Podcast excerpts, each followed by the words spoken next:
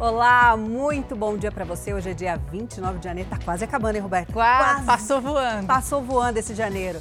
E o Fala Brasil, edição de sábado, tá só começando. Só começando. O, o mês tá quase acabando, o Fala Brasil tá começando. Chegou aquele momento que a gente gosta, Adora. Roberto. Aquele momento de saber o que, que tá rolando no mundo dos esportes com Marco de Vargas. Fala, Marco, bom dia para você, seja bem-vindo. Conta pra gente aí o que, que o final de semana nos reserva. Muita coisa, muito bom dia a todos. Dia. O Paulistão 2022, os quatro grandes de São Paulo entram em campo neste fim de semana para a segunda rodada. Enquanto Santos, São Paulo e Corinthians buscam a primeira vitória, o Palmeiras vai até São Bernardo do Campo defender a invencibilidade contra o time da casa. O Palmeiras tenta a terceira vitória consecutiva em cima do São Bernardo neste sábado. O goleiro Marcelo Lomba, que cobre a ausência de Everton, convocado para a seleção brasileira, fala da expectativa do elenco. A gente já recebeu o material do São Bernardo, é, eles vão jogar na casa deles, é um campo diferente, mas a gente tem uma mentalidade, tem uma forma de jogar e a gente tem uma camisa pesada que é a do Palmeiras. Também neste sábado, o Santos encara o Botafogo de Ribeirão Preto na Vila Belmiro. O zagueiro Bauerman, que entrou em campo na estreia sem gols contra a Inter de Limeira, está confiante. A tabela também nos ajudou agora nessa nosso grupo também, como apesar de não ter vencido, então amanhã a gente tem uma grande oportunidade de já, já poder sair na frente e buscar esses quatro pontos agora, que juntar com o nosso primeiro ponto e fazer esses quatro pontos e já sair na frente. Já no domingo, o Corinthians encara o Santo André. Como reforço para a temporada, o Timão apresentou o zagueiro Robson Bambu.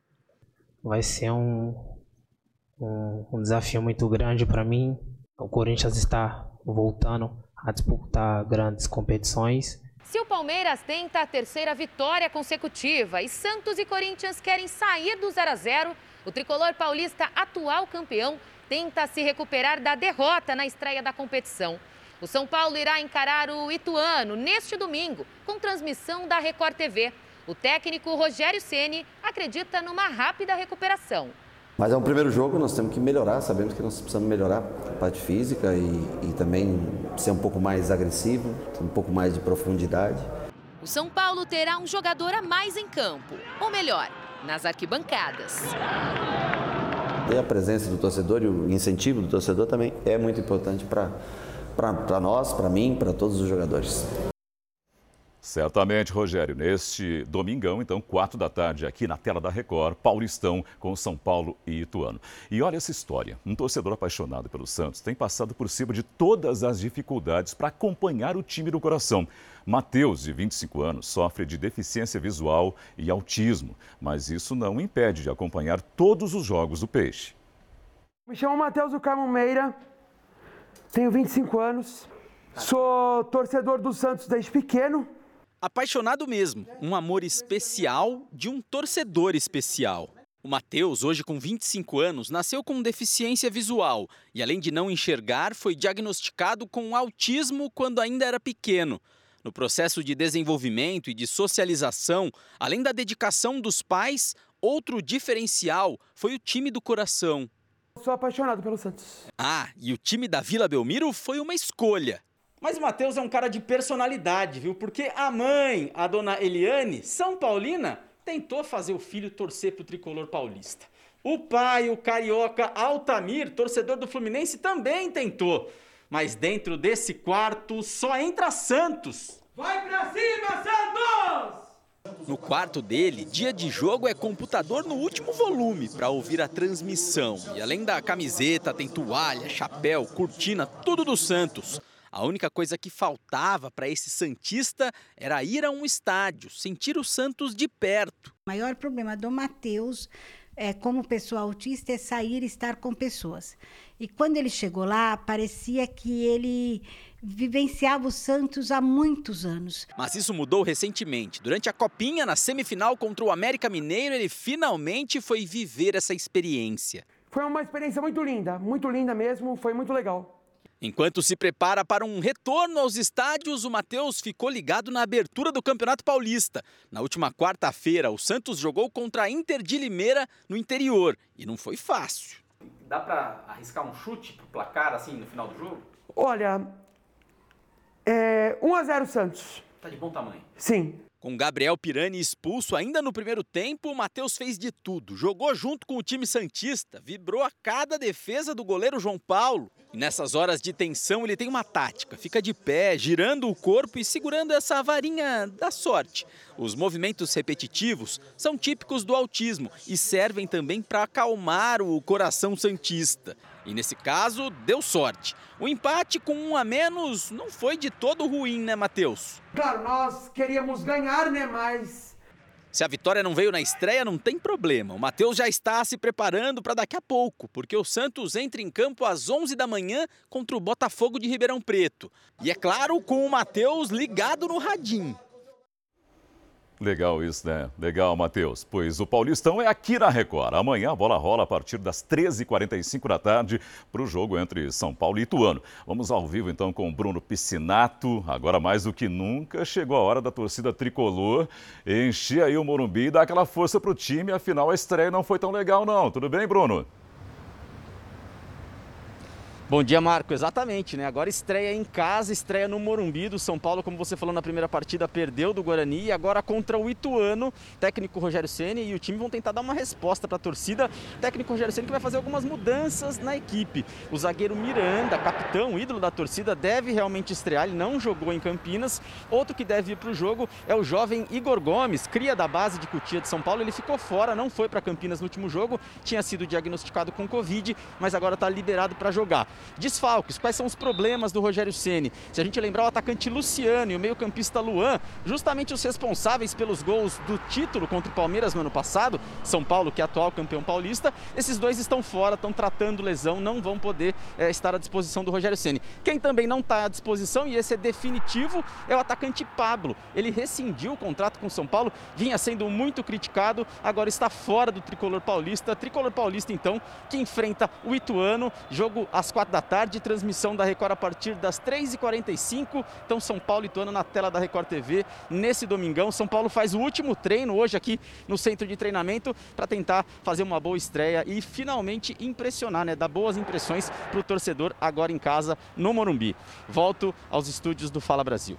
Valeu, Bruno. É, São Paulo precisa recuperar-se, mas o Ituano é um páreo duro, a gente vai ver aqui na tela da Record. Mas agora a gente vai ao Rio de Janeiro, porque a Record também mostra o Cariocão. E a partir das 13h45 da tarde de domingo tem Botafogo e Bangu, o Fogão, que deu uma tropeçada na estreia contra o Boa Vista, e o Bangu que conseguiu uma vitória heróica contra o Fluminense, hein? Promessa de jogão, não é verdade? Lucas Pereira, tudo bem?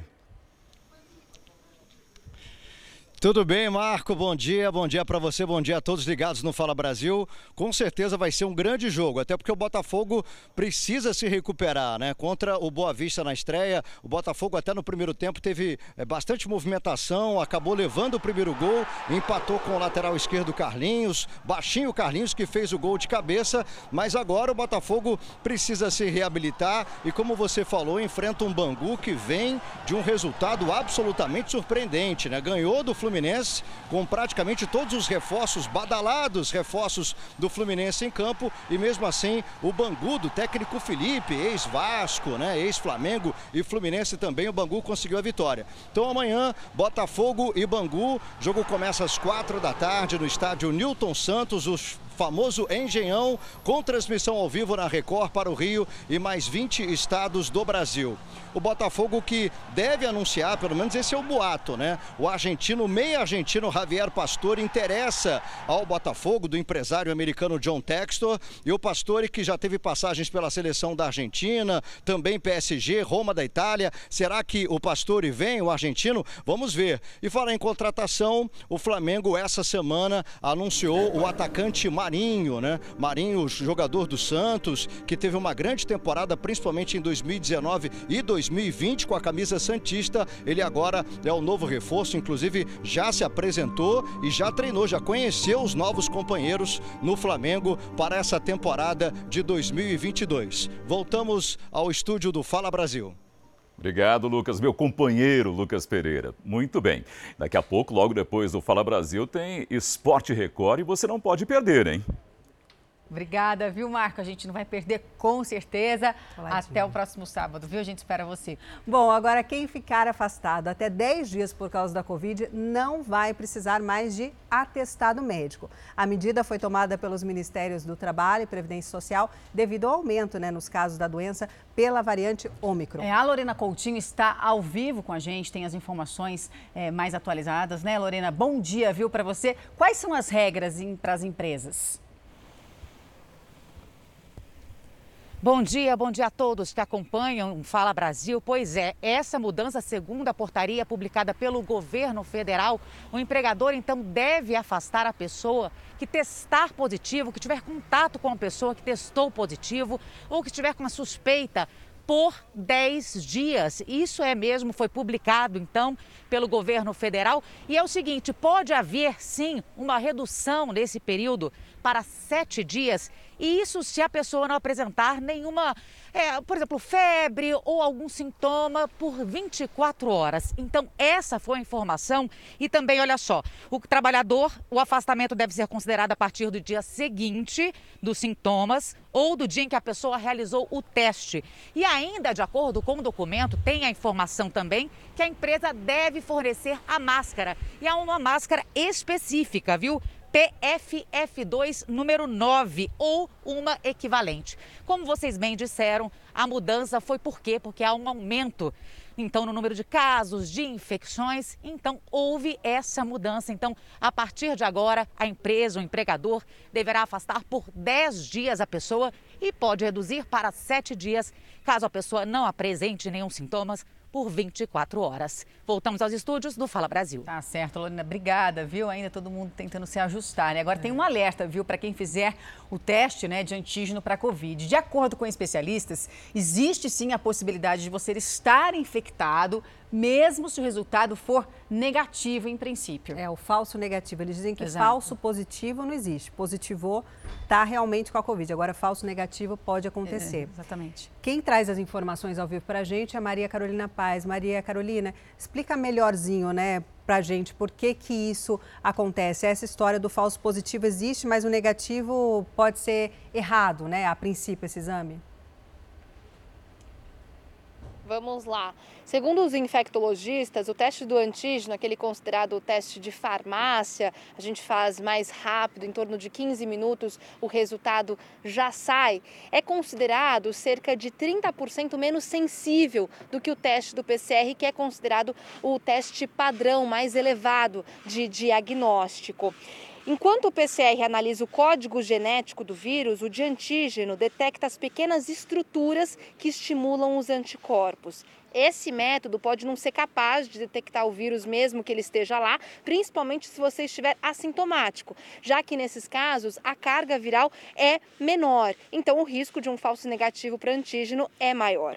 As pessoas geralmente procuram esse teste por ele ser mais barato do que outros tipos e também mais rápido. O ideal, na presença de sintomas e se a pessoa receber um teste negativo no antígeno, é confirmar o resultado realizando um de PCR. E aí os médicos indicam que se a pessoa tiver interesse, pode em um, dois dias realizar novamente o teste do antígeno para confirmar esse resultado. Volto com vocês no estúdio do Fala. Tá certo, Maria Carolina, explicadíssimo. Então, obrigada, viu? E a Anvisa, Agência Nacional de Vigilância Sanitária, liberou o autoteste para o diagnóstico do COVID, da, da Covid no país. A expectativa é que a venda comece já em fevereiro. A liberação ainda não significa que os autotestes já podem ser vendidos nas farmácias. Agora, cabe aos fabricantes pedirem autorização à agência. A Anvisa vai avaliar a eficácia e a segurança caso a caso. A expectativa é que na próxima semana os laboratórios comecem a entrar com os pedidos de permissão para vender os autotestes e que no mês que vem eles já estejam sendo comercializados. Caso a pessoa faça o autoteste em casa e tenha diagnóstico positivo, o Ministério da Saúde orienta que ela vá até um posto de saúde para que seja feito um novo exame. Só assim o caso será notificado oficialmente. Apesar de não ser obrigatório, alguns laboratórios estudam a possibilidade de criar um QR Code, que é um código de barras mais estilizado, feito para uso na internet na embalagem dos testes. Pelo QR Code, será possível o paciente avisar em caso de diagnóstico positivo. Os dados seriam enviados ao Ministério da Saúde pelos próprios laboratórios. O autoteste não poderá ser usado como comprovante em viagens internacionais nem para licenças do trabalho. Tem como maior objetivo, abro aspas, a ampliação do acesso da população a mais um teste para identificar as pessoas contaminadas, realizar o isolamento, reduzir a disseminação do vírus e, assim, interromper a cadeia de transmissão da Covid-19 e a pandemia. É isso, o autoteste pode ajudar quem tem sintomas a descobrir se está com a Covid. E ele não será distribuído pelo SUS, ou seja, não vai ser de graça. E a grande dúvida que fica é quanto vai custar esse teste? A Cláudia ensina a Camila a usar o autoteste. A haste com o algodão tem que entrar fundo na narina para colher a amostra. Ela é colocada num reagente. O resultado sai em menos de 5 minutos. Continua negativo.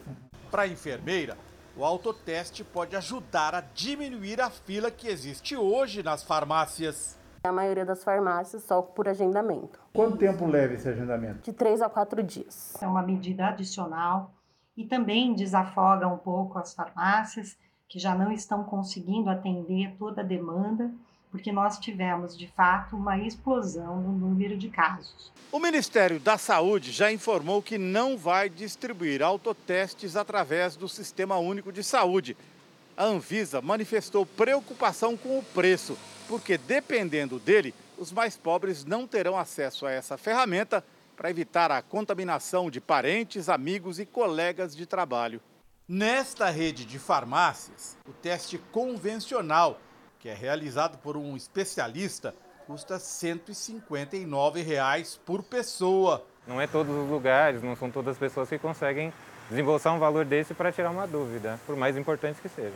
Num orçamento de uma família que trabalhe, sei lá, por 1.500, 2.000 reais, desembolsar é, 400 reais, por exemplo, para fazer pai, mãe e filhos, eu acho que vai ficar bem pesado, um quarto de salário, né?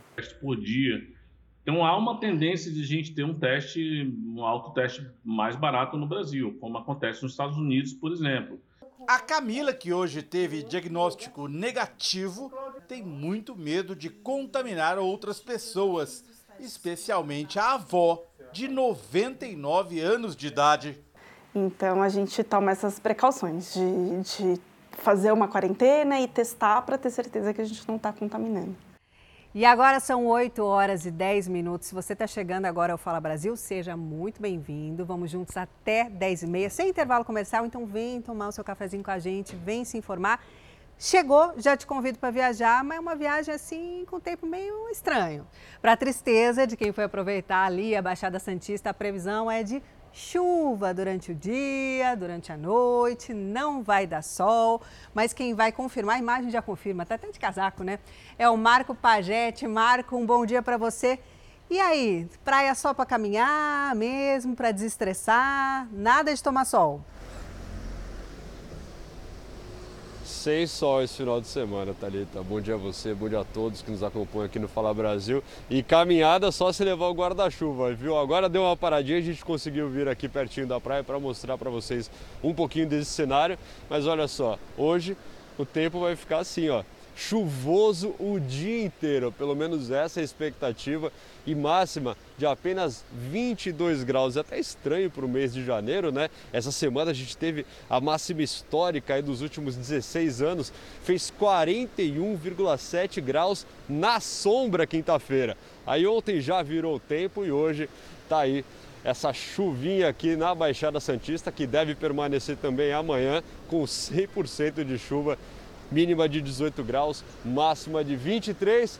Pessoal que quiser curtir uma praia só para dar uma corridinha na chuva mesmo, ou é bom trazer o guarda-chuva para evitar aí a chuva que vem do céu. Voltamos ao estúdio do Fala Brasil. Marco, ou para surfar, porque o mar tá agitado. A gente viu um rapaz ali de stand-up o pessoal correndo. É bom correr pela manhã, porque depois a chuva vai vir. Mas também, gente, ele falou que deu sensação de 41 graus. Precisa chover para dar uma refrescada, senão ninguém aguenta, né? Pessoal já. Olha, Roberto, eu fico chocada. 8 e 12, o pessoal lá. Animadíssimo. Animadíssimo. Né? Pra pessoa correr 8 e 12, que horas que ela acordou no sábado? Bom, eu não corro nem às 11, então às 8. É, então, mas tem que acordar às 6. Da... Quando é a hora que a gente acorda, pensa a gente acordar e correr já. É muito foco em 2022, hein? Obrigada, Marco, pelas informações. E olha, a chuva tá em Santos, mas parece que também tá lá na Bahia, em Itacaré. Vamos ao vivo até lá falar com Camila Moraes. Camila, me ouve? Camila. Ah, será que está chovendo? Parece mesmo. Camila, um bom dia para você. Confirmada a previsão de chuva para esse final de semana em Itacaré? Confirmadíssima. E as imagens vão falar por si só. Bom dia para você, Talita, para todos que estão nos acompanhando aqui no Fala Brasil. Vou te dizer, ontem estava um maior solzão aqui em toda a região. Mas aquele mormaço que a gente já sabe, né? O sinalzinho de que vem chuva por aí veio para refrescar, como você bem lembrou aí agora há pouco. Itacaré estava precisando um pouco. Muita chuva e pelo visto ela não vai parar. A previsão aí é para todo o fim de semana. Nesse momento está fazendo 26 graus, mas a sensação é de até um pouquinho menos, porque está bem fresquinho por aqui. E a máxima deve atingir os 29. No domingo, mesma previsão, o sol pode aparecer ainda tímido, mas a previsão é de chuva aí durante todo o dia, mínima de 24 e máxima de 29 graus. Aqui nem a turma da caminhada por enquanto apareceu, viu, Thalita? Volto com você e voltamos aos estúdios do Fala Brasil. Obrigada, Camila. Realmente, a imagem comprova que o tempo está fechado, o céu fechadíssimo, ninguém no barco, ninguém caminhando, só Camila ali em Itacaré neste momento. É isso, né? Com esse, tempinho dá para dormir um pouquinho mais, aproveitar. Trabalhou a semana inteira, ficar lá na cama assistindo o Fala Brasil. Obrigada, Camila, pelas suas informações. E a capital baiana? Será que vai estar tá sol? Será que vai estar tá chuva? Quem tem as informações para a gente é Matheus Borges. Matheus, um bom dia para você. E aí, vai dar para refrescar? O calor segue por aí? Olhando a imagem, eu fiquei na dúvida. Você tem que ajudar a gente aqui. Oi, Thalita, bom dia. Bom dia para você que acompanha o Fala Brasil. Olha, a previsão do tempo é de 80% de chuva desse sábado, uma chuva fraca a moderada e pode chover a qualquer hora do dia. A gente está aqui ó, no farol da Barra, daqui a gente consegue observar que o céu está um pouco nublado, choveu durante a madrugada, agora de manhã, mesmo com o céu querendo abrir, né? A gente está vendo aqui alguns uma nebulosidade, mas o azul querendo sair.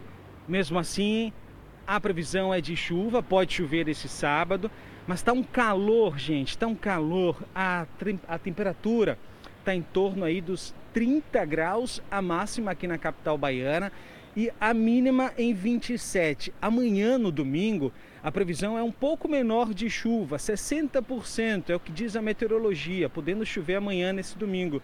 Mas o calor também vai estar muito. A previsão é um pouco maior na temperatura, 31 graus. Agora, 8 e 15 da manhã, a sensação térmica está de 32 graus. Voltamos aos estúdios do Fala Brasil. Uau, muito quente, hein, Matheus? Obrigada, viu, pelas informações. Cães e gatos, em geral, estão muito acostumados a comer a ração seca, né? Verdade. né? Mas assim como os humanos, os nossos melhores amigos gostam também de variar, viu? Eles têm uma opção no cardápio, que é a ração úmida, senão eles cansam também de comer todo dia a mesma coisinha, né? A grande vantagem desse tipo de ração é a grande concentração de água que favorece a hidratação do animal, principalmente nesses dias quentes que tem feito, né? Esse é o assunto de hoje do quadro SOS Pet com Julinho Casares.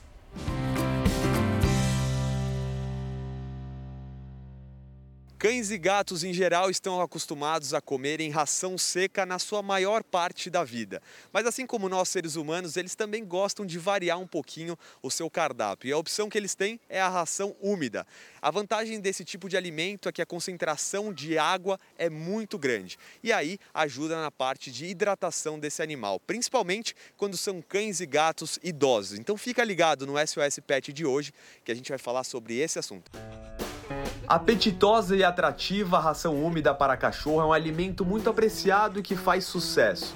Disponibilizada em sachês e latas, o alimento é ótimo para agradar o animal, incentivá-lo a comer e até para dar medicamentos. A maior vantagem desse tipo de ração é a grande concentração de água, que favorece a hidratação do animal, especialmente os mais idosos. Essas rações costumam ter de 60 a 90% de umidade na fórmula.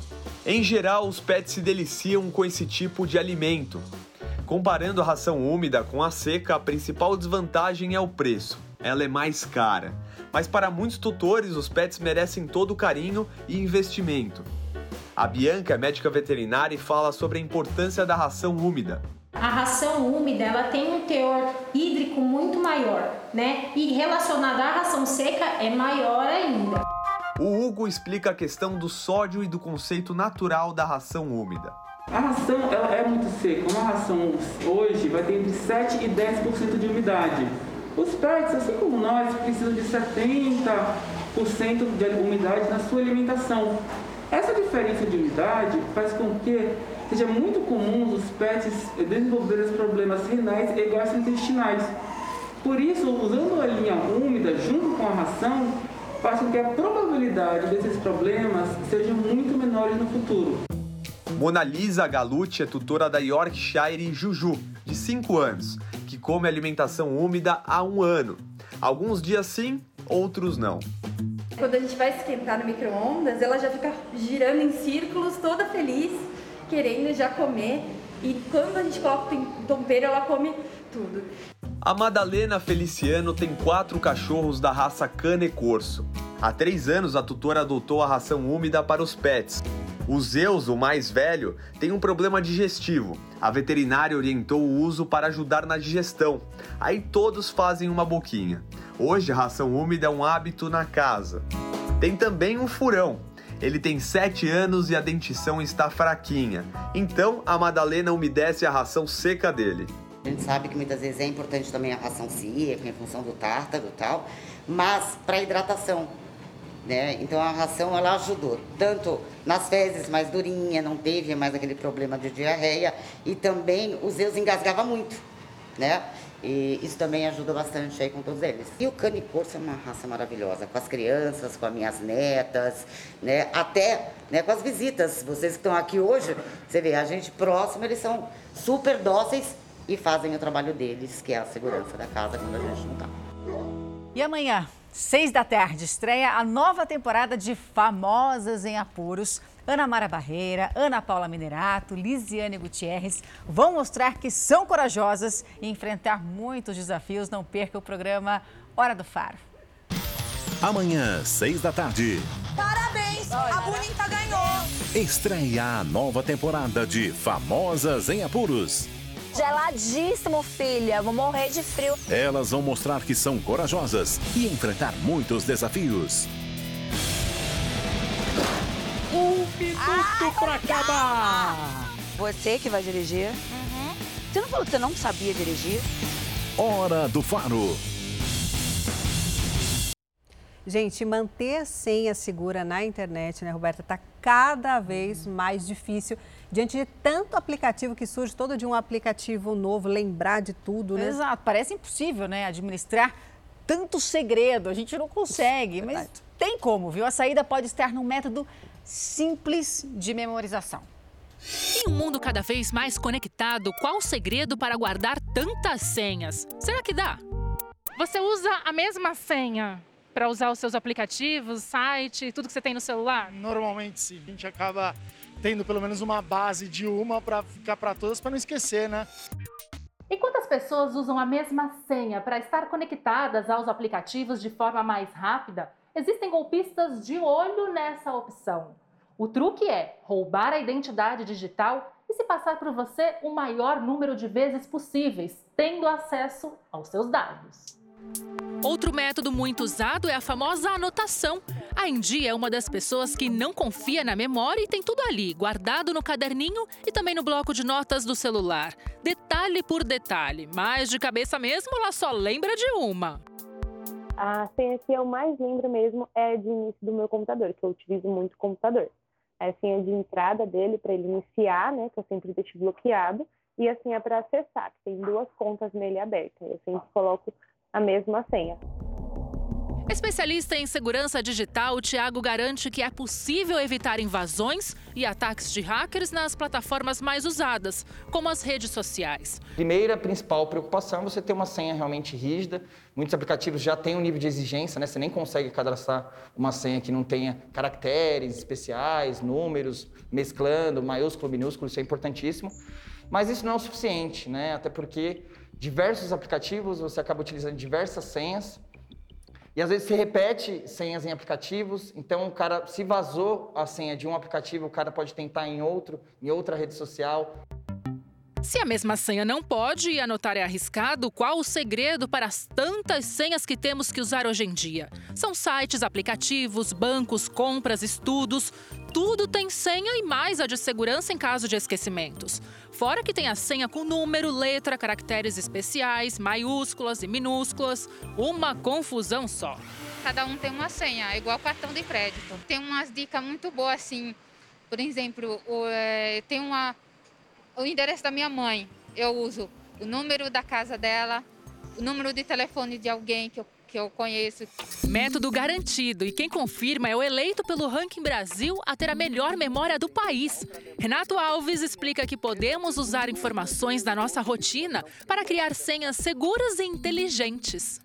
Por exemplo, a gente esquece qual é o número do nosso calçado, ou o horário que a gente precisa levantar para ir para o trabalho, ou mesmo o horário de uma rotina que a gente almoça, que a gente janta pode construir senhas usando esses elementos. Só para você ter uma ideia, a nossa memória recebe todos os dias mais de 864 mil imagens, 400 mil sons, um milhão de sabores, odores e sensações. Ou seja, o nosso cérebro processa todos os dias mais de 2 milhões de informações.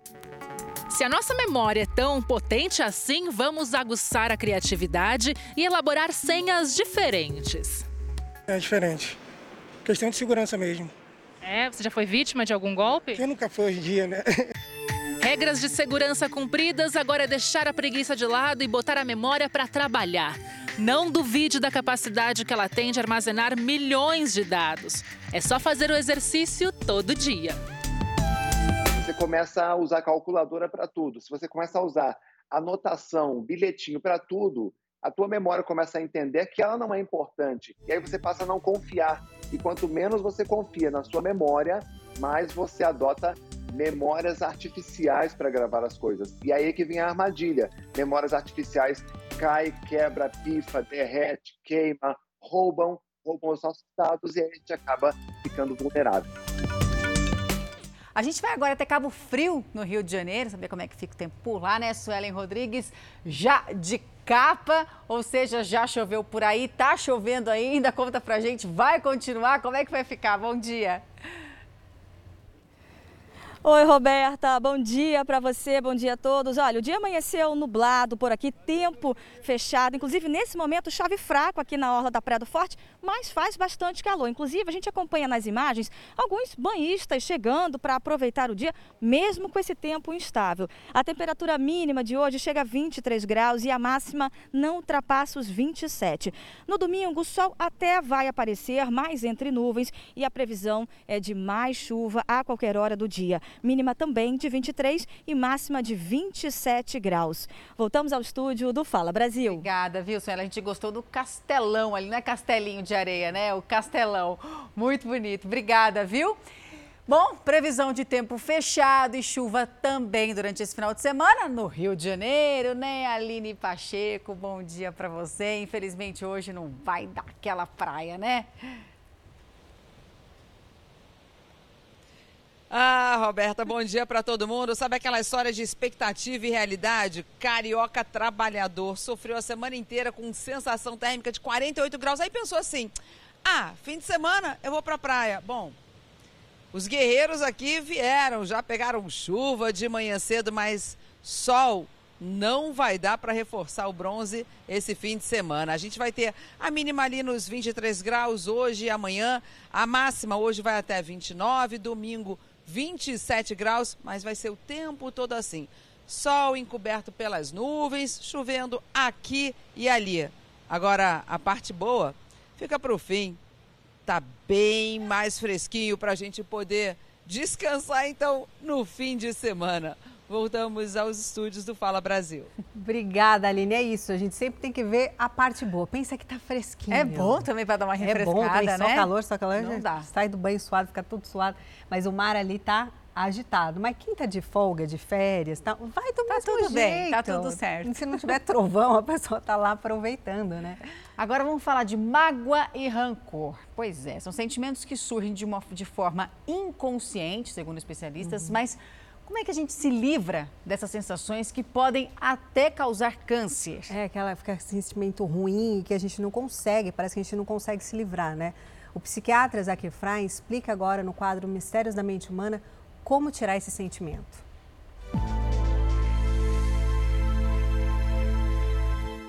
O sentimento de mágoa, ele faz muito mal. Ele prejudica muito tanto a nossa saúde mental quanto a nossa saúde física. Tem estudos e que nem são tão recentes assim que mostram que pessoas que carregam mágoas por muitos anos acabam desenvolvendo uma série de doenças, entre as quais o câncer, com muito mais facilidade. Daí a importância de você aprender a abrir mão da mágoa. Como é que a mágoa se configura? A mágoa é fruto do livro Caixa da Mente. Eu já falei isso para vocês aqui algumas vezes. E a mente ela usa um truque muito interessante a mente ela fica meio que no sentido de querer ter mais poder, de ter mais segurança, ela fica meio que arquivando, guardando créditos. É, crédito, que nem de banco. Como é que isso funciona? Chego em casa, tô cansado, dia difícil. Minha mulher chega para mim e fala assim: querido, vai jogar o lixo? Putz, eu tô numa má vontade, eu tô de bode mas por algum motivo qualquer eu vou lá e coloco e jogo fora a lata de lixo, boto lá na rua a lata de lixo. Imediatamente a minha mente ela contabiliza um crédito. Como eu fiz um sacrifício pela minha mulher. E esse crédito, ele fica lá acumulado dentro de mim. Na próxima vez que eu precisar de alguma coisa da minha mulher, eu falo, mulher, faz aquele omelete gostoso para mim. Ela vira e fala assim, agora não, agora não, tô ocupada. Ai, ai, ai, imediatamente a minha mente vai lá no, no banco de créditos. Como assim? Eu ontem joguei a lata de lixo porque ela me pediu. Ela me deve, eu tenho esse crédito e ela não pagou. Algumas pessoas se magoam, se ferem, se machucam. O magoado é mais ou menos aquele cara que se sente feito de otário. Foi lá, olha lá, eu paguei o meu crédito, eu fiz o meu sacrifício, eu fiz o meu esforço e eu não recebi a recompensa de volta. A gente sempre acha que está merecendo mais crédito do que devendo. E como é que a gente resolve isso daí? Todo dia de manhã, quando você acorda, tá zero a zero. Tá zero a zero. Todo aquele sacrifício incrível que você fez para tua mulher não vale nada. Você não tem o direito de cobrar.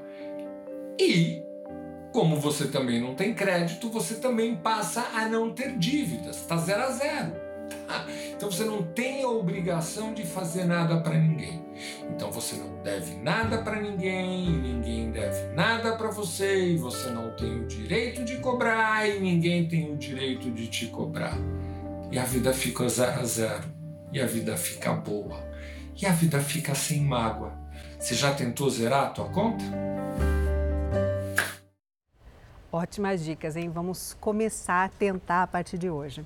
E se você se interessa por comportamento e quer saber mais sobre esse assunto da reportagem ou outros assuntos, é facinho, acesse o canal Ansiedade Brasil no YouTube, lá tem um monte de conteúdo para você.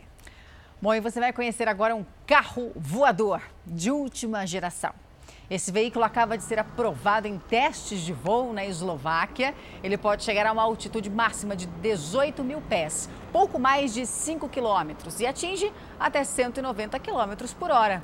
A fabricante ainda não divulgou o preço né, de um desses. Todo mundo quer saber. O modelo chega no mercado já no ano que vem Se você ficou interessado, atenção, viu? Porque vai precisar ter uma licença de piloto. Pois é, para dirigir o carro voador, nada mais justo, né? Tá no céu, mudou a, a carteira, a, a carteira de habilitação. É meio carro e meio avião, é terra e ar. Mas não dá a impressão Imagina que a gente está no... lá. não, cima. mas sabe, se a gente vendo isso, não parece que a gente está em filme de ficção, Totalmente. Assim, a gente não imaginaria 10 anos, né? Pensar Jamais. um carro que vai voar e que vai chegar daqui a pouquinho no mercado, é só ter uma licença. É a tecnologia cada vez mais nos surpreendendo. Agora volta às aulas e os pais já devem preparar o bolso. Pois é. Os materiais escolares estão muito mais caros. Uma pesquisa aponta que o preço de alguns produtos varia até 297% de uma loja para outra. Para evitar gastar tanto, duas dicas são recomendadas. A primeira é a boa e velha pesquisa de preço nas lojas. E, se possível, não comprar todo o material em um estabelecimento só. Para quem tem dois filhos, né, idade escolar, tem que bater muita perna mesmo, tem que pesquisar bastante. Tô pesquisando o preço, vendo é, o preço mais acessível, que caiba dentro do meu bolso, né?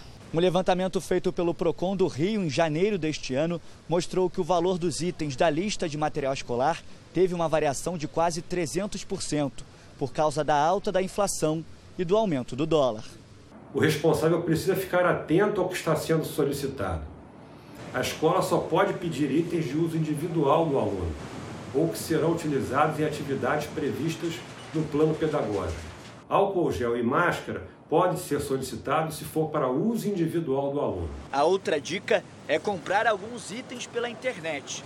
Aqui no Rio de Janeiro, por exemplo, o mesmo caderno de 10 matérias com 200 folhas foi encontrado por 39 reais em uma loja virtual e por 22 reais em outra. Tatiana é supervisora de uma papelaria e conta que alguns produtos estão mais caros. Realmente nós tivemos sim um aumento é, nos papéis e nos plásticos, mas a gente tenta assim evitar o máximo possível de, de botar essa inflação total assim, no, no, nos produtos para os clientes. Muitas mães e pais aproveitam também os materiais que não foram totalmente utilizados no ano anterior. O que sobra eu sempre guardo no final do ano, né? A gente dá o geral na mochila, o que presta a gente vai deixando no cantinho para poder reutilizar o ano que vem, né? É aquele velho conselho, tem que pesquisar. Você viu a variação de preço quase 300%? E uma pesquisa identificou que o comércio eletrônico quase dobrou o faturamento entre 2019, quando começou a pandemia ali, até 2021. Enquanto isso, os shoppings tiveram redução no faturamento. A pesquisa mostra o novo comportamento do consumidor brasileiro. Tem gente que até vem ao shopping, mas para passear. Geralmente coisas de tipo roupa, sapato, ou até mesmo para o telefone, eu prefiro comprar online. Segundo o estudo nacional, o comércio eletrônico vendeu 260 bilhões no ano passado. 160 bilhões a mais do que a pesquisa anterior em 2019.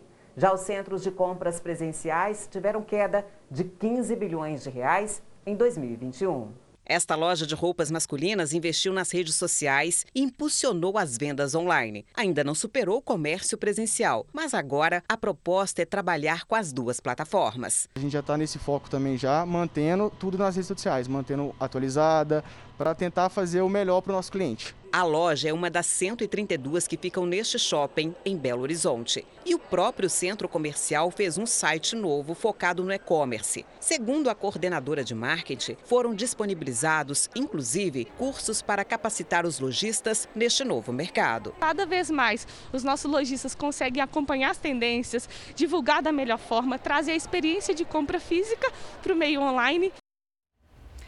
Você já parou para pensar o quanto as emoções ajudam no processo de aprendizagem? Sabia que tudo que é apresentado com emoção contribui para a gente aprender mais? É Interessante, verdade, né? A gente guarda mais, assimila mais, né? Agora, por que será que as emoções são tão importantes durante esse processo, hein? Tanto para crianças como para nós adultos. Um lugar para despertar curiosidade e ganhar conhecimento por meio das emoções. E tem a casinha do Lemon aqui, que não é uma amêndoa, né? mas é como se fosse uma amêndoa e ela é meio urticante. Esse é o objetivo do Museu Catavento, que fica em São Paulo acaba conquistando não só as crianças e os adolescentes, mas também os adultos que vêm para cá, se impressionam, têm emoções, têm sensações que eles nunca tiveram. Arrepiar o cabelo, por exemplo, né, com a nossa fábrica de raios, levar um choque, ou até mesmo subir numa parede de escalada, ter a adrenalina de estar numa parede de escalada e ao mesmo tempo que está aprendendo sobre é, sábios e sobre grandes personalidades. A ciência mostra que aquilo que tem valor emocional, a gente costuma guardar com mais facilidade na memória. Se alguma coisa que a gente vai aprender tem valor emocional, a gente guarda muito mais fácil. Quer um exemplo, por exemplo? A data do seu nascimento, você não esquece. A data que nasceu seu filho, também não. Nome do pai, da mãe, ou também o dia que perdeu alguma pessoa querida. Imagine que o nosso cérebro é um prédio de três andares. No térreo fica a reação instintiva, aquela automática. No primeiro andar fica a parte emocional, presente em todos os mamíferos. Já no topo do prédio está o cérebro racional, que só os humanos têm, ou seja, toda decisão racional passou por influências emocionais. Quando vocês mexem com a emoção das crianças, vocês percebem que elas têm mais facilidade para assimilar aquela informação? quando elas conseguem ver no laboratório de química e as reações químicas acontecendo, isso faz com que elas entendam muito mais a conexão daquele conhecimento com a própria vida delas.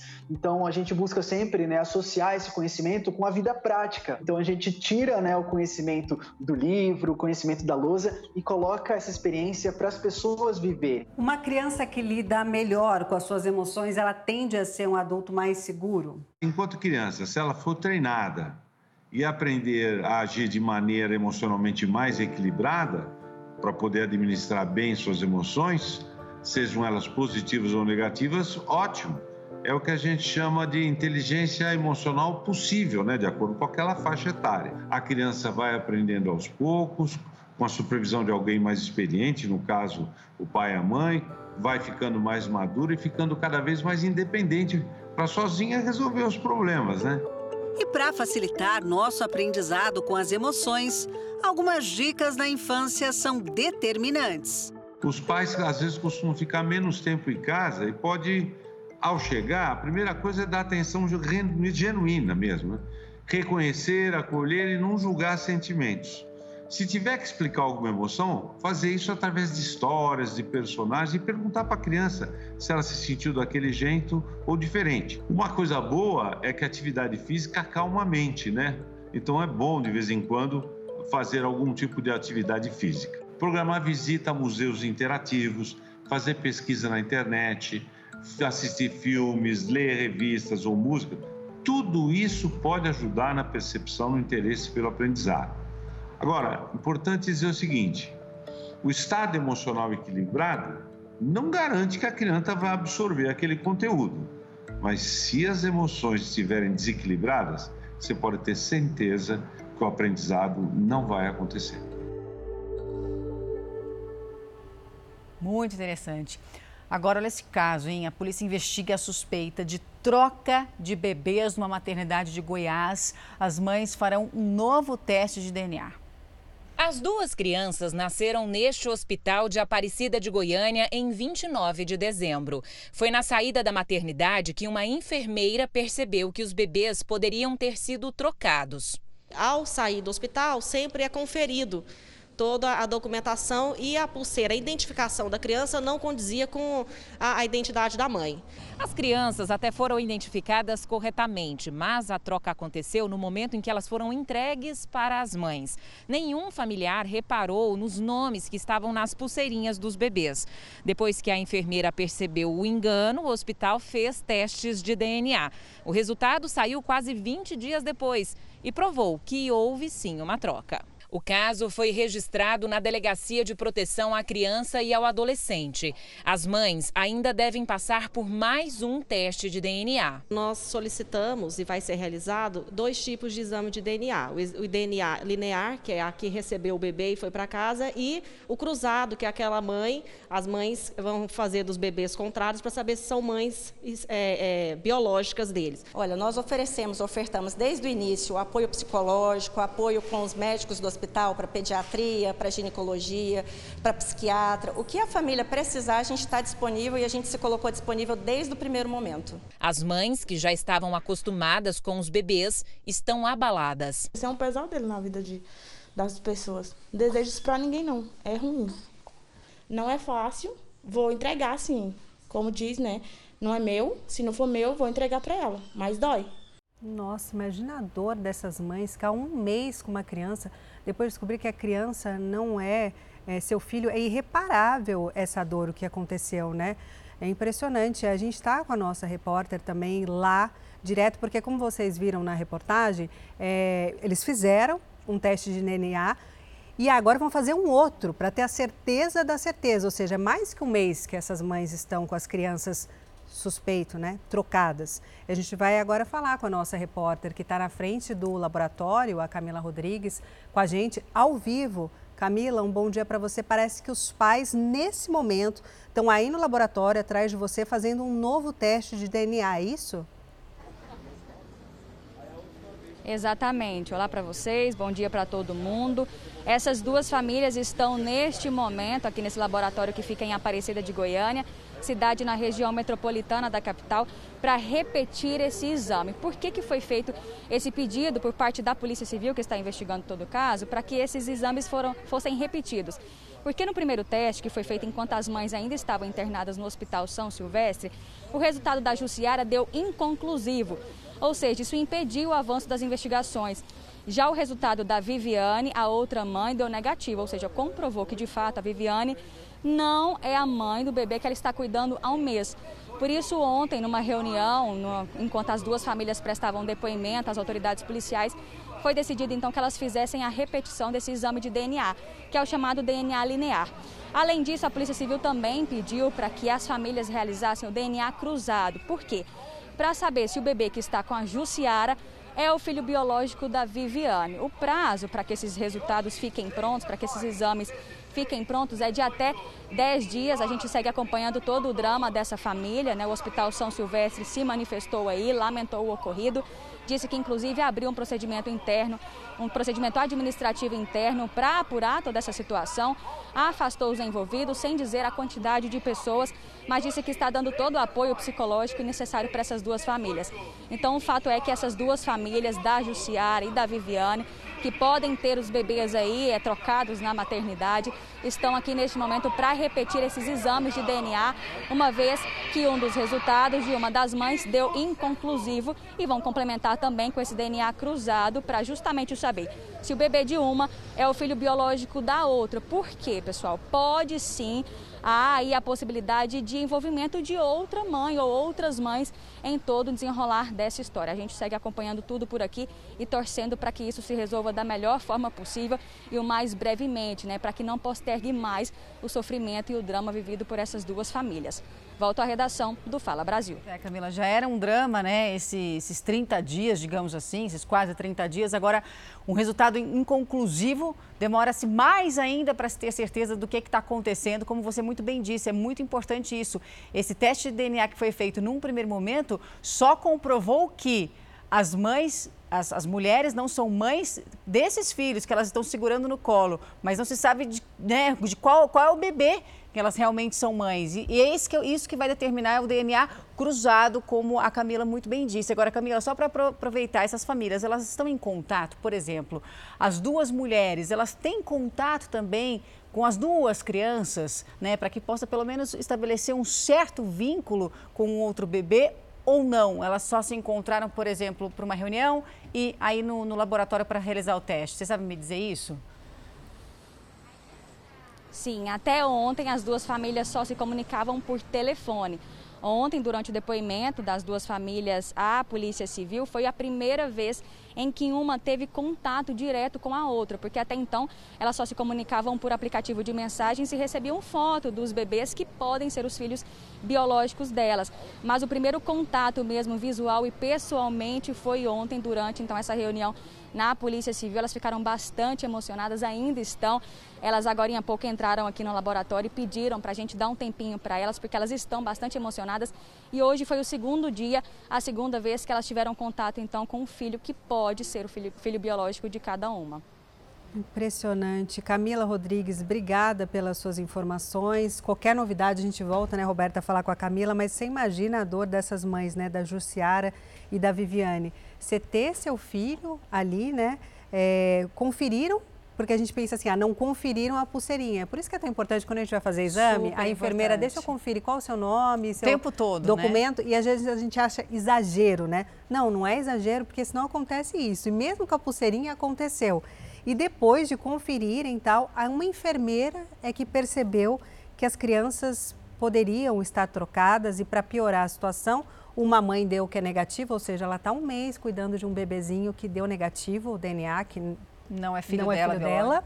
E a outra mãe deu inconclusiva. Essa outra mãe então nem sabe se é ou se não é. Claro que quem é mãe sabe, você convivendo ali todos os dias, 24 horas durante um mês, imagine o vínculo já afetivo já esse feito. vínculo, né? Agora, o mais preocupante é o que a Camila falou, pode ainda ter uma terceira, terceira mãe, mãe. É, envolvida nessa história. Gravíssimo, o que é mais que é mais preocupante ainda. Vamos acompanhar, uhum. claro, de perto esse caso.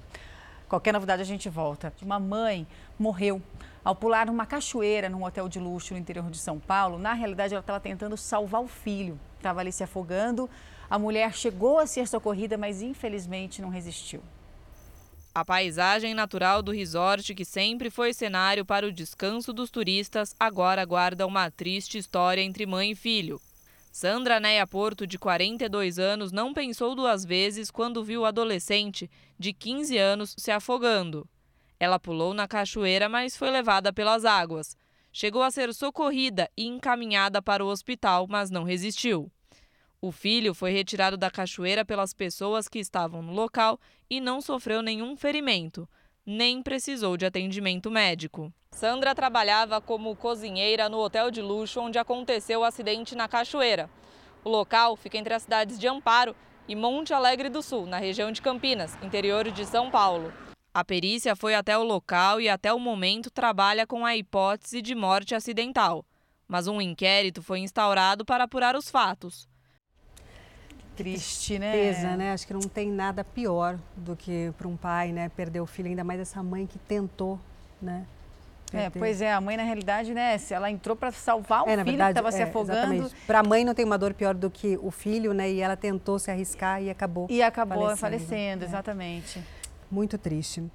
Bom, você que está chegando agora ao Fala Brasil, são 9 horas e 17 minutos. Se você está acordando agora, está chegando agora, seja muito bem-vindo. Vamos juntos com muita informação até às 10h30. Depois tem o Esporte Record. Então venha tomar seu café da manhã com a gente. Chegou, vamos viajar para Porto Alegre? Que tal? Nosso repórter Eduardo Pinzon, que está aqui com a gente, vai contar como é que vai ficar o tempo por lá. Eduardo, um ótimo dia para você. Pelo jeito, o pessoal já está aproveitando aí em Porto Alegre para caminhar, para andar de bicicleta. Como é que vai ficar o fim de semana por aí? Oi, Thalita, bom dia para você, bom dia a todos. Vai dar para aproveitar bastante o final de semana, tanto aqui em Porto Alegre como em todo o Rio Grande do Sul. Isso porque será o primeiro final de semana com temperaturas abaixo dos 30 graus em 2022. Os gaúchos enfrentaram uma forte onda de calor desde o início do ano em todo o estado, com temperaturas beirando aí os 40 graus. Você está vendo na imagem o amanhecer de cartão postal aqui na capital dos gaúchos, com poucas nuvens no céu, indicando indicando que vai dar para aproveitar bastante o final de semana, com as temperaturas chegando até os 29 graus, tempo seco em todo o Rio Grande do Sul, tanto no sábado quanto no domingo. Quem for ao litoral aqui do estado também vai poder aproveitar bastante as praias gaúchas neste final de semana. Lá no litoral as temperaturas não passam dos 29 graus, o tempo vai permanecer seco e, claro, a brisa do mar vai ajudar bastante a reduzir a sensação de calor aqui no Rio Grande do Sul neste final de semana. Voltamos ao estúdio do Fala Brasil. Obrigada, Eduardo, pelas suas informações. Olha que mais, paisagem linda, parece uma pintura né, de quadro. Dia lindo em Porto Alegre. E como será que vai ficar o tempo no Amazonas, em Manaus? Será que vai ficar quente por lá? Quem tem as informações ao vivo para a gente é a Natália Teodoro. Natália, um ótimo dia para você. Sol, pelo jeito, já apareceu aí em Manaus, né? Oi, Thalita, bom dia para você, bom dia para todo mundo. O sol acabou de chegar, eu acho que ele só queria aparecer no Fala Brasil mesmo, viu? De manhã aqui em Manaus, chegou até a chover rapidinho, chover fino. O céu continua bastante nublado, a gente vai mostrar para vocês agora. Muitas nuvens no céu. A máxima prevista para hoje é de 28 graus. Mesmo com esse sol que acabou de chegar, as temperaturas estão mais amenas, né? A gente está acostumado com temperaturas bem mais altas. Para amanhã, as temperaturas devem variar entre 24 e 29 graus e tanto hoje, sábado, quanto amanhã, domingo, pode chover a qualquer hora do dia. A gente está no inverno amazônico, né? É de fato uma época em que chove mais. Vocês estão vendo imagens da praia da Ponta Negra, a nossa praia de Rio, né? São as águas do Rio Negro. E aqui na Orla, as pessoas costumam caminhar, costumam passear, fazer uma atividade física logo cedo. Então aproveito para mostrar para vocês também um pouquinho dessa movimentação. O pessoal começando a chegar por aqui, aproveitando esse solzinho que apareceu, mas já sabendo que tem muitas nuvens no céu e que pode chover a qualquer hora do dia. Eu volto com vocês no estúdio. Praia Linda de Ponta Negra. Obrigada, Natália, pelas suas informações. O Solzinho estava esperando você entrar, Natália, aí de Manaus, para ele aparecer aqui no Fala Brasil. E olha, Natal costuma ser aquele tempo lindo, de ensolarado, mas parece que choveu já hoje por lá. Vamos confirmar com o nosso repórter Hugo Vieira. Hugo, um ótimo dia para você. Seja bem-vindo ao Fala Brasil. Qual que é a previsão do tempo aí para Natal nesse sábado e domingo? Pelo jeito está bem encoberto, né, Hugo? Pois é, Talita, bom dia para você, bom dia para todo mundo ligado no Fala Brasil. Sábado amanheceu nublado aqui em Natal. A chuva parou agora há pouco e a previsão é de tempo assim, ó, nublado, sol meio tímido durante todo o sábado. A temperatura máxima prevista para hoje é de 28 graus. Já a mínima, lá durante a noite, cai para os 23 graus. Já amanhã, o domingo, a previsão é de máxima de 27 graus e mínima de 24 graus. Para os próximos dias, a previsão é de dias parcialmente nublados e com possibilidade aí de pancadas de chuva a qualquer momento. Mesmo com esse sol tímido, viu, Talita, dá para perceber a beleza do Morro do Careca, um dos cartões postais aqui da capital que fica localizado na praia de Ponta Negra. Voltamos ao estúdio do Fala Brasil. Obrigada, viu, Hugo? A gente estava comentando aqui no estúdio a beleza das dunas aí atrás de você. Agora, pelo quarto dia seguido, manchas de óleo foram encontradas nas praias do Ceará e a preocupação agora é identificar de onde vieram essas manchas.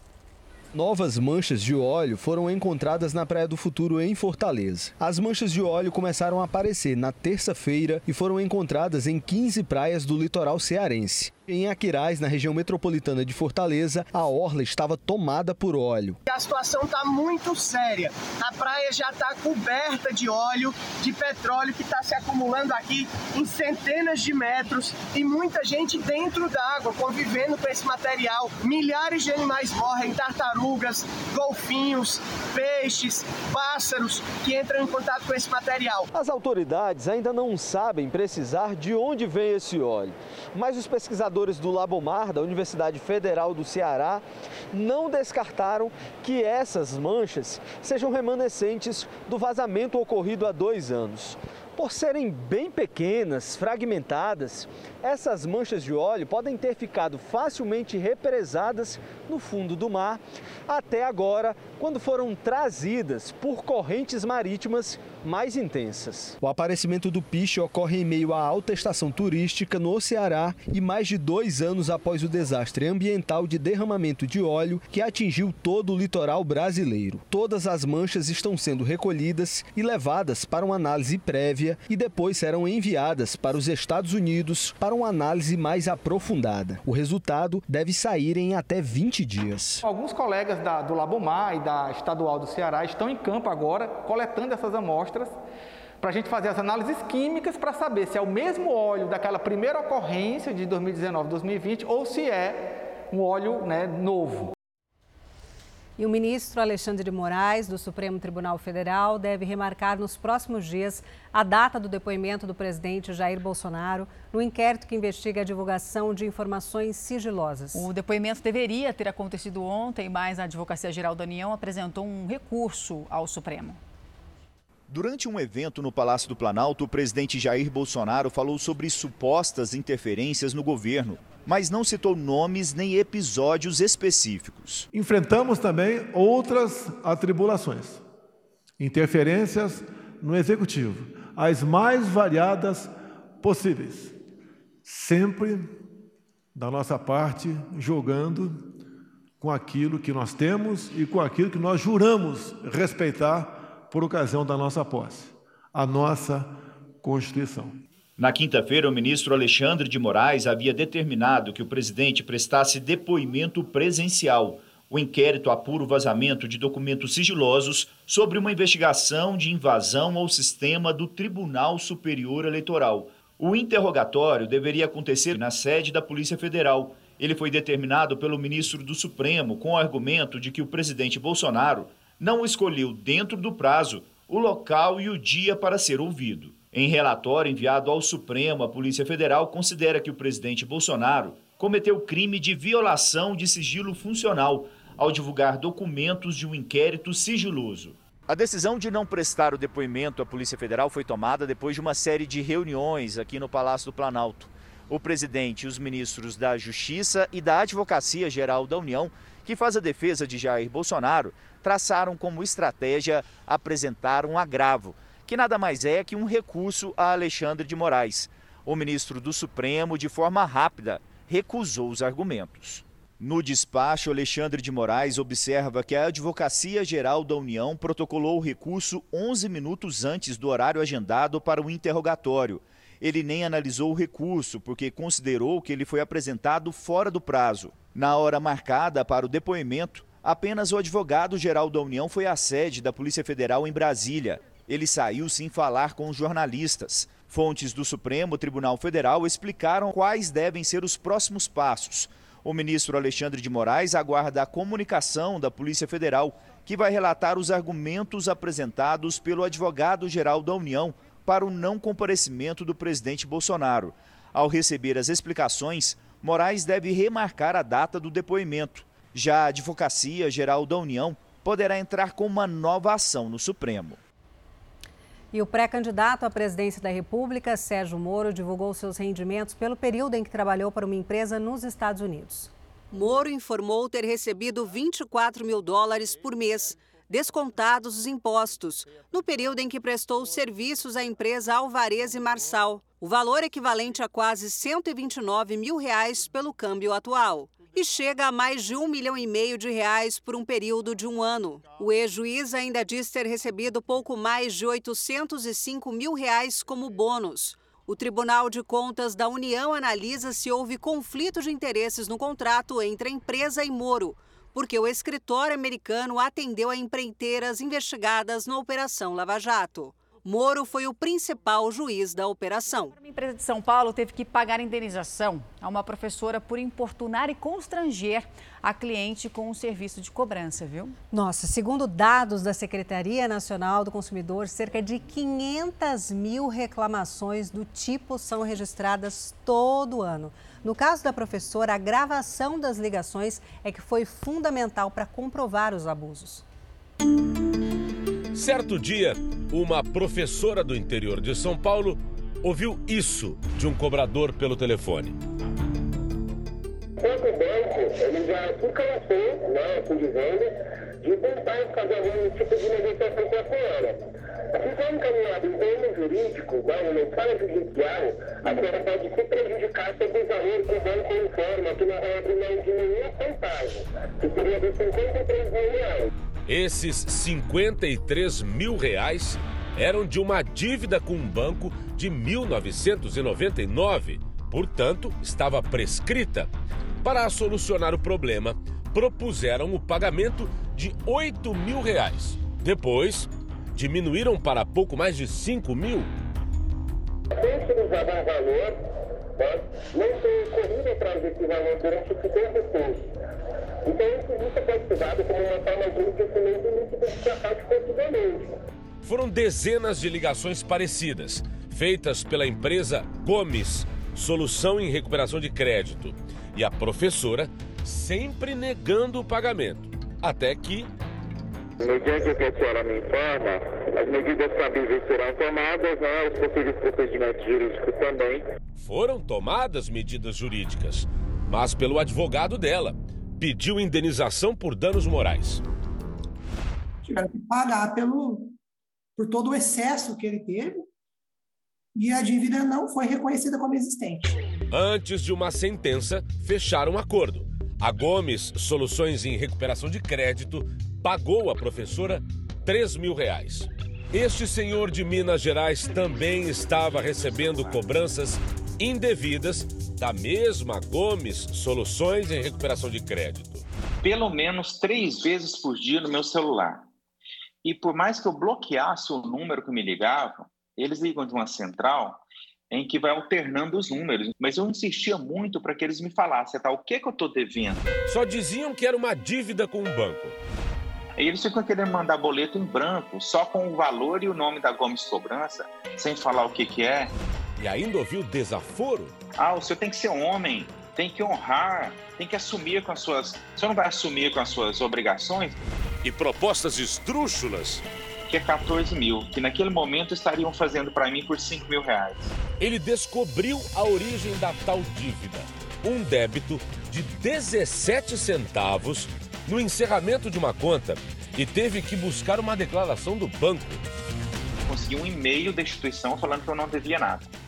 Mas antes disso acontecer, a instituição financeira tinha repassado uma carteira de cobrança de supostos débitos para uma empresa terceira. Essas cobranças exageradas e agressivas têm dado dor de cabeça a muitos brasileiros.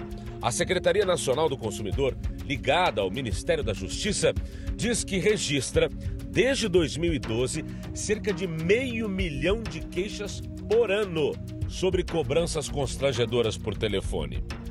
Isso quando não ligam perguntando por outra pessoa, no caso do Agnaldo, sempre pedem para falar com a Sheila. Ah, não, senhor, nós vamos tirar aqui do cadastro. Não dá 10 minutos, liga de novo. E aí ele já é outra pessoa. Você fala, oh, acabei de falar com o atendente de vocês, avisando que essa pessoa não é nesse número. Não, senhor, tudo bem, nós vamos tirar aqui do cadastro. A empresa de cobrança, ela tem dados é, incorretos cadastrados do consumidor e fica ligando para um consumidor que não tem nada a ver com a história de forma insistente. Em geral, essas ligações insistentes são feitas por empresas de cobrança, contratadas por outras empresas que compraram a dívida original. Normalmente, fundos de investimento que adquiriram uma lista de devedores de bancos ou companhias telefônicas, por exemplo, que não tem mais esperança de receber. Mas, quando a cobrança é exagerada ou tem erros, todas as empresas podem responder juntas pelo constrangimento. É a chamada responsabilidade solidária. Tanto responsável a pessoa que tem o crédito de modo original, né, que contraiu esse crédito, quanto a agência ou o fundo de investimento, quanto aquele que realiza a chamada de forma agressiva, violando as normas de proteção e defesa do consumidor. O Código de Defesa do Consumidor diz no artigo 42 que o consumidor não pode ser submetido a qualquer meio vexatório ou a qualquer tipo de constrangimento na cobrança de dívidas. Se isso está acontecendo com você, é preciso informar o Serviço do Consumidor da sua cidade ou estado. As empresas podem ser multadas em até 11 milhões de reais caso seja constatado o abuso. Se continuar, a empresa também pode ser enquadrada na prática criminosa de perseguição pelo Código Penal. Nós procuramos a empresa Gomes Soluções em Recuperação de Crédito. O diretor de atendimento do Grupo Gomes, Edson Miura, disse que tomou todas as medidas cabíveis em relação à professora, citada no início desta reportagem. mas não reconheceu o caso do Glauber Rodrigues. E a gente não identificou em nenhum momento nas nossas bases de dados a informação dos dados cadastrais desse consumidor. Inclusive, é, é, é, houve um equívoco até nesse comentário que ele fez, que não foi da nossa empresa, com certeza aconteceu algum mal-entendido aí, de que a empresa mandaria boletos em branco. Miura também negou ter Agnaldo Bezerra nos registros da empresa e disse que a denúncia feita por Agnaldo não corresponde à prática da empresa dele. Esse caso que ele comentou de receber ligações procurando uma pessoa e ele menciona nessa ligação que desconhece, a gente tem uma blacklist interna, a gente faz o bloqueio imediato desse número de telefone evitando que aconteçam ligações excessivas para aquele número. Para o consumidor, fica o alerta se houver um excesso do serviço de cobrança. É fundamental juntar as provas. Você tem lá eh, os prints do, da tela do celular, eh, comprovando as ligações que você recebeu, vai se documentando. É possível entrar com uma ação de indenização para esse tipo de situação que vem sendo, infelizmente, cada vez mais comum. E a gente tem que entrar com a ação, porque só assim as coisas vão melhorar, né? Esse tipo de serviço vai melhorar. Agora é hora de saber como é que fica o tempo em outras cidades brasileiras. A gente vai para São Luís, no Maranhão, falar com a Mariana Alves. Mariana, bom dia para você. O tempo está nublado por aí, né? Vai ser o final de semana de chuva? Bom dia. Final de semana com pancadas de chuva e céu nublado, nada de sol por aqui. A gente está na praia de São Marcos, um dos pontos turísticos mais procurados pelos ludovicenses em dias de folga como esse. Mas o que o nosso cinegrafista Jackson Rosa vai mostrar para vocês agora é justamente uma faixa de areia livre, sem movimentação. Para hoje, céu nublado com pancadas de chuva, mínima de 24 graus e máxima de 30 graus. Amanhã, no domingo, a mínima é de 25 graus e a máxima de 30 graus. Roberta, quem queria fazer o combinado de sol e praia vai ter que aguardar o próximo final de semana. Voltamos aos estúdios do Fala Brasil. O combo vai ficar para o próximo final de semana, né, Mariana? Obrigada, viu, pelas informações. A gente vai agora até a capital do país falar com a Vanessa Lima, né? Vanessa, bom dia para você. Parece que a chuva vai dar as caras em Brasília, tá ventando, a gente vê que tá sol também. Como é que vai ficar esse tempo? Bom dia, Roberto. Olha, Brasília eu acho que é uma das capitais mais bipolares que a gente tem, porque agora, no mesmo tempo que está com sol, poucas nuvens no céu, daqui a algumas horas já pode chover, viu? Então as pessoas têm que sair de casa preparadas. Temperatura no momento está bem amena, 23 graus, a máxima prevista para hoje é de 26 graus e tem previsão de chuva para o finalzinho do dia, ali por volta das 5, 6 horas da tarde. O domingo deve ser parecido, porém a temperatura um pouco mais amena. A máxima prevista para amanhã é de 24 graus. Voltamos ao estúdio do Fala Brasil. Tá certo, Vanessa. Obrigada. A gente gostou do Cidade Bipolar. Primeira vez que eu escuto Cidade Bipolar. Gostei, viu? A gente vai agora para a cidade turística de Gramado, que a gente adora por aqui, né? Marcele Dutra, bom dia para você. Como é que vai ser o final de semana nessa região de Serra? Aí também vai cair a temperatura, assim como no, assim como por aqui em São Paulo? Bom dia para ti, Roberta. Bom dia a todos que nos acompanham. Olha, um final de semana perfeito para quem vier curtir a Serra Gaúcha, para quem vier curtir Gramado. A gente tem o termômetro aqui atrás de mim. Antes marcava 16 graus, agora já está marcando 17. Então, um clima muito fresquinho, um clima maravilhoso por aqui para o turista curtir realmente esse último fim de semana de Natal Luz. Mas o solzinho já está aparecendo, então está aquecendo um pouquinho aí, com certeza certeza vai ser um sábado e um domingo incrível aí para todo mundo passear. E a cidade ainda vive clima de Natal, mesmo sendo finalzinho de janeiro, né? Então vai ser aí um final de semana excelente e estão todos convidados a vir para a Serra Gaúcha. Voltamos ao estúdio do Fala Brasil. Ai, Marcele, olha, a gente agradece o convite. Eu e a Thalita, a gente já combinou que a gente vai para Gramado sem falta. E vamos viu? ficar na casa da Marcele. vamos já, ficar na casa da Marcele. Já decidimos. Você não sabia, Marcele, mas a gente decidiu decidiu. Um beijo, a gente se encontra. Oh, coitada, mas a gente, a gente é simples, né? A gente gosta Nada, de qualquer é coisa. Café. A gente toma um cafezinho. Chocolatinho já, também é Já vai bater perna. Mas outra preocupação é que com a volta às aulas presenciais, né, muitos pais estão o quê? Preocupados com o risco dos filhos contraírem a Covid-19, já que as crianças vão para a escola tomando apenas uma das doses da vacina. É, em São Paulo, né, esse retorno está previsto para a semana que vem e aqui, como em outros estados, vai ser exigido o comprovante de vacinação. Faltando poucos dias para o início do ano letivo, pais e alunos correm para comprar o material escolar. Nessa papelaria no centro de São Paulo, a Cíntia, que é a mãe do Bento e da Maria Clara, diz que não dá mais para esperar para voltar à sala de aula. Estou preocupada, mas por um lado um pouco tranquila por conta da vacina, né? Tá ansiosa para voltar para a escola? Sim. É? Por quê? Porque eu tô com saudade dos meus amigos e eu, tô, eu quero muito saber como vai ser esse ano. Eu tô ansioso, mas ainda com um pouco de medo da Covid. Mas eu tô animada ainda pela volta às aulas. A maioria aqui, apesar dos receios, tem a mesma opinião. A atividade escolar precisa voltar, as crianças precisam voltar e a gente tem que conviver de forma segura com esse vírus, né? A preocupação ela existe, né? Mas nós temos que tomar todos os cuidados. Quer voltar para a escola? Uhum. Qual que é a sua vontade? De 0 a 10.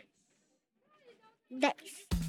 Segundo a Secretaria de Educação do Estado de São Paulo, as aulas vão recomeçar no dia 2 de fevereiro.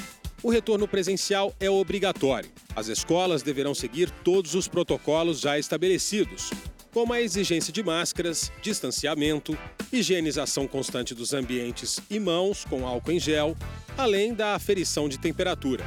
Este médico, que coordena o Comitê de Infectologia Pediátrica da Sociedade Brasileira de Infectologia, diz que para dar mais segurança às crianças, é preciso fazer uma adequação do ambiente escolar, principalmente locais como banheiro, dar uma boa orientação a professores e funcionários, adotar horários de entrada e de intervalos diferentes para as turmas. Por parte dos pais e alunos, alguns cuidados também devem ser tomados. Se qualquer pessoa do convívio da criança tiver a infecção, é, é, lógico que é melhor que a criança não vá para a escola. Esse é o primeiro ponto. Se a criança tem uma manifestação respiratória, principalmente, é lógico que também é melhor que ela não vá para a escola. Quase todos os estados e o Distrito Federal pretendem adotar um modelo de aula presencial na rede de ensino. Goiás foi o primeiro estado a retomar as aulas. O ano letivo começou em 19 de janeiro e de forma 100% presencial. A maioria dos demais estados reinicia as atividades agora no final de janeiro ou em fevereiro. Para alguns, o retorno será só em março ou abril, porque ainda está sendo concluído o ano letivo de 2021. Em muitos, será exigido comprovante de vacinação. É o caso da Bahia e também do Espírito Santo e do Pará. No Ceará, será feita a exigência para estudantes com 12 anos ou mais. Mas a falta do documento não impedirá a matrícula. Para isso, será dado um prazo de 30 dias. Em Alagoas, o aluno que não apresentar o documento não será impedido de assistir às aulas. Já no Acre, está dispensada a apresentação. Temos que entender que aqueles que não querem tomar a vacina não podem submeter os outros a riscos. Então, esse é um cuidado importante que a gente tem que ter. Mas neste momento, sem ter a vacina para todas as crianças, a gente não tem como cobrar isso.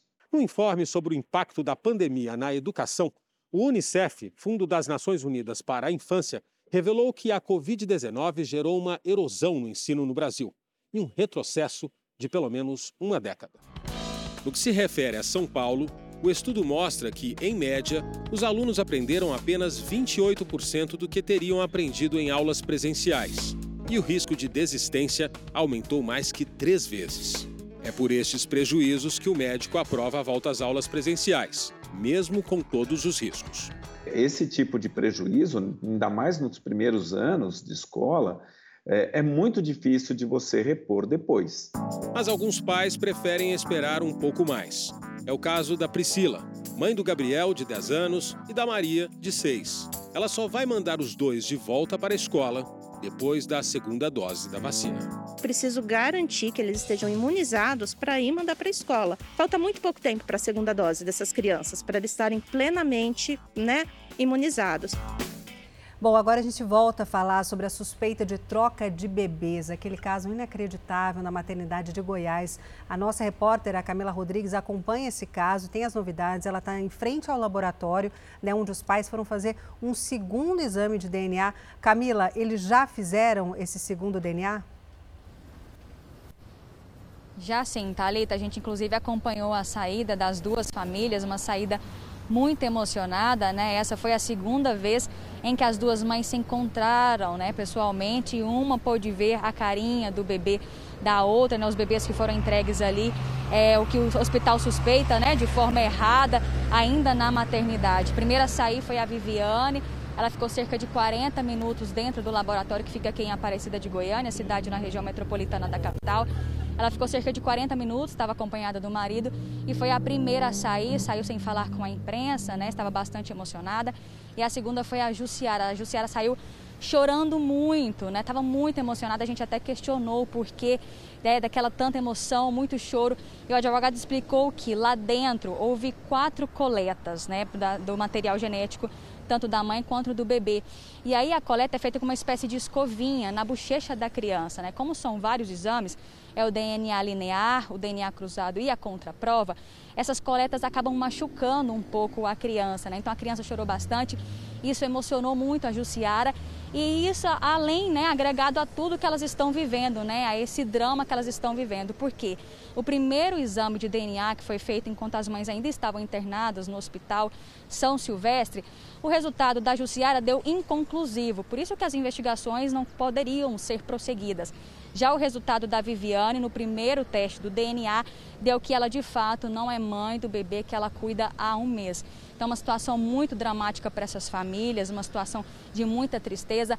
A Jussiara, inclusive, disse que estava vivendo um sonho e aí agora ela está vivendo um pesadelo, porque como resultado deu inconclusivo, ela não sabe se aquele bebê é o dela, se o que está com a Viviane é o dela, ou se há participação, inclusive, de outras mães em toda essa confusão provocada pela própria unidade hospitalar. O resultado, a previsão é de que o resultado fique pronto em até 10 dias. A gente recebeu informação de que o laboratório vai passar esse resultado diretamente para a Polícia Civil, que está investigando esse caso. Ou seja, o laboratório não vai informar para os pais, para as famílias, qual foi o resultado desses exames, e sim passar diretamente para a Polícia Civil, que vai dar andamento nas investigações que vai dar andamento nas investigações e que assim vai fazer uma reunião com as famílias e anunciar então o resultado, meninas. É, na, na realidade, né, agora a própria Polícia Civil tem os meios corretos, né, para para dar andamento nesse caso, para dar andamento nessas investigações e até para conduzir melhor daqui para frente, né, todo esse caso. Agora, o que chama muita atenção da gente, Camila, é esse prazo, né, do DNA. A gente confirma, a gente conversava aqui, é, já se passou um mês né, de, com essa troca de bebês. Agora, mais 10 dias para que esse resultado de DNA saia e essas mães consigam ter é, um pouco mais de paz. Não há meios desse DNA sair com, antes do prazo ou sair com uma certa antecedência, assim, uma situação emergencial? É, não, não, não existe isso? Pois é, foi um questionamento que a gente fez para o próprio laboratório escolhido aqui pela unidade hospitalar, porque esses exames estão sendo oferecidos, estão sendo feitos, né, pagos pelo Hospital São Silvestre, que foi onde os bebês nasceram no dia 29 de dezembro do ano passado. O primeiro DNA demorou 20 dias para sair e agora o que eles conseguiram, né, de forma mais rápida, inclusive há um pedido de urgência para esse resultado, é esse de 10 dias. O laboratório, inclusive, informou para a gente que esse justamente é o prazo mínimo que eles precisam para divulgar esse teste, ou seja, mais 10 dias de espera, mais 10 dias aí postergando essa possível troca, esse desespero dessas duas mães que enfrentam esse drama aí, que enfrentam toda essa tristeza. Bota drama nisso, Camila. Obrigada, viu, pelas informações. A gente, claro, vai continuar acompanhando esse caso, sem dúvida alguma. E pacientes de, uma, de um ginecologista de Salvador denunciam esse médico por abusos durante consultas. Talita, a Secretaria Estadual de Saúde já afastou o profissional que atuava num hospital público até pelo menos a conclusão das investigações. Era a primeira consulta de Elisângela com ginecologista. A paciente, que também é técnica de enfermagem, conta que foi violentada sexualmente durante um exame de toque. Ele falou o seguinte: eu vou ter que fazer um exame mais a fundo. Aí começou o abuso. Essa outra paciente diz ter sofrido abuso pelo mesmo médico há dois anos, mas só agora, encorajada pela primeira denúncia, se sentiu segura para falar. Palpou também meus seios, né, de forma estranha, né, de que eu não estou acostumado a passar por esse procedimento por ginecologista nenhum. Foi daí que eu notei que realmente eu tinha sido molestada por ele. Essa mulher de 26 anos também procurou a polícia para denunciar o médico. Eu comentei com uma pessoa sobre isso que tinha acontecido. E a pessoa falou, falou para mim que aquilo não era normal, que não era daquele jeito. O médico Leonardo Palmeira atendia no Centro Estadual de Oncologia da Bahia, em Salvador. A Secretaria de Saúde do Estado confirmou que o ginecologista foi afastado até a conclusão das investigações. O Conselho Regional de Medicina da Bahia também recebeu uma denúncia, que é apurada em segredo. Até agora, duas pacientes já prestaram depoimento aqui na Delegacia de Atendimento à Mulher. Segundo a polícia, a advogada do médico disse que o cliente está disposto a colaborar com a investigação, mas a delegada responsável pelo caso só pretende interrogar o ginecologista após todas as vítimas serem ouvidas. Se ao final eu entender que ele cometeu esse crime, será, eu já tipifiquei como crime de violação sexual mediante fraude, que é quando um profissional da área de saúde, um médico, ele se utiliza dessa função para cometer qualquer ato libidinoso contra a paciente, justificando estar realizando um procedimento comum, um exame de rotina. Que a justiça seja feita, que nenhuma mulher mais tenha que passar por isso. O médico foi procurado, mas não quis gravar entrevista. Em nota, a advogada de defesa diz que ele é inocente e que está à disposição da polícia para prestar os esclarecimentos. Bom, uma mulher foi presa por alugar apartamentos de alto padrão no Rio de Janeiro e não pagar. Há 10 anos, ela levava uma vida de luxo, com documentos falsos, e a polícia suspeita que ela participou de mais de 30 golpes. Tahine Torres Cavalcante, de 35 anos, tinha várias identidades. As mais usadas recentemente eram Amanda Aquino e Paula Silva. A criminosa viveu no luxo e no conforto por longos 10 anos. Com cartões de crédito clonados e documentos falsos, ela comprava roupas caras e alugava apartamentos de luxo. Não pagava aluguel, condomínio nem energia. Tudo o que ela gastava ia direto para o nome de terceiros. Até o carro que Tahine dirigia no dia a dia era alugado com um nome falso. O veículo foi locado por dois anos por 19 mil reais, como mostra o contrato fechado com uma locadora. Ela mesma falsificava os documentos. Colegas de, de estudo, colegas de, de academia, onde ela podia obter os documentos de um terceiro, ela assim o fazia para um dia assumir a identidade dele. A criminosa alugava imóveis de luxo na Barra da Tijuca como não pagava as contas, só desocupava o apartamento quando chegava a ordem de despejo. Ela foi presa quando foi a um depósito de mercadorias buscar móveis furtados de um desses apartamentos. Ela levava para um depósito para depois mobiliar o seu novo apartamento, também alugado em nome de terceiro. A certeza da impunidade era tanta que ela pensava que era só pagar a fiança e ir para casa, como já fizera outras vezes. Obviamente a fiança teve um valor alto e ela não conseguiu pagar e vai ser apresentada à justiça, onde eu espero que ela não consiga ser liberada, sem salários mínimos, tendo em vista o caráter é, delinquente e a reiteração constante de atos criminosos. Agora, fúria em um posto de saúde na Grande São Paulo, viu? Uma mulher tentou agredir os funcionários com uma barra de ferro, Roberto. Quem traz os detalhes dessa confusão para a gente é a Maria Carolina Paz, né, Maria? Por que, que esse paciente, essa paciente se revoltou? O que, que aconteceu? A mulher chegou revoltada em um posto de saúde que fica em Guarulhos, na região metropolitana de São Paulo. Ela não teve a identidade divulgada, queria retirar produtos, remédios na farmácia do posto.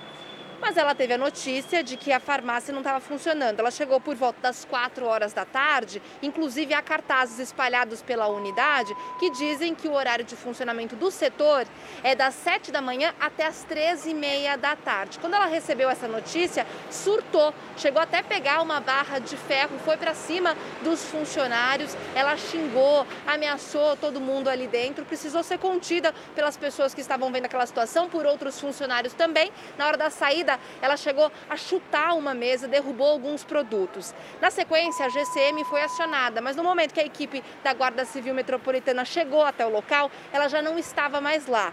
Portanto, a prefeitura decidiu fazer um boletim de ocorrência e registrar todos os danos causados. Volto ao estúdio do Fala Brasil. Obrigada, Maria Carolina, pelas informações. Que culpa tem os funcionários ali que também estão trabalhando, estão no front nessa pandemia, né? Bom, eu Fala Brasil edição de sábado fica por aqui. Um ótimo dia para você. Muito obrigada pela companhia. Mais notícias ao vivo no Balanço Geral. Você fica agora com o Esporte Record. Um ótimo dia. Tchau, tchau.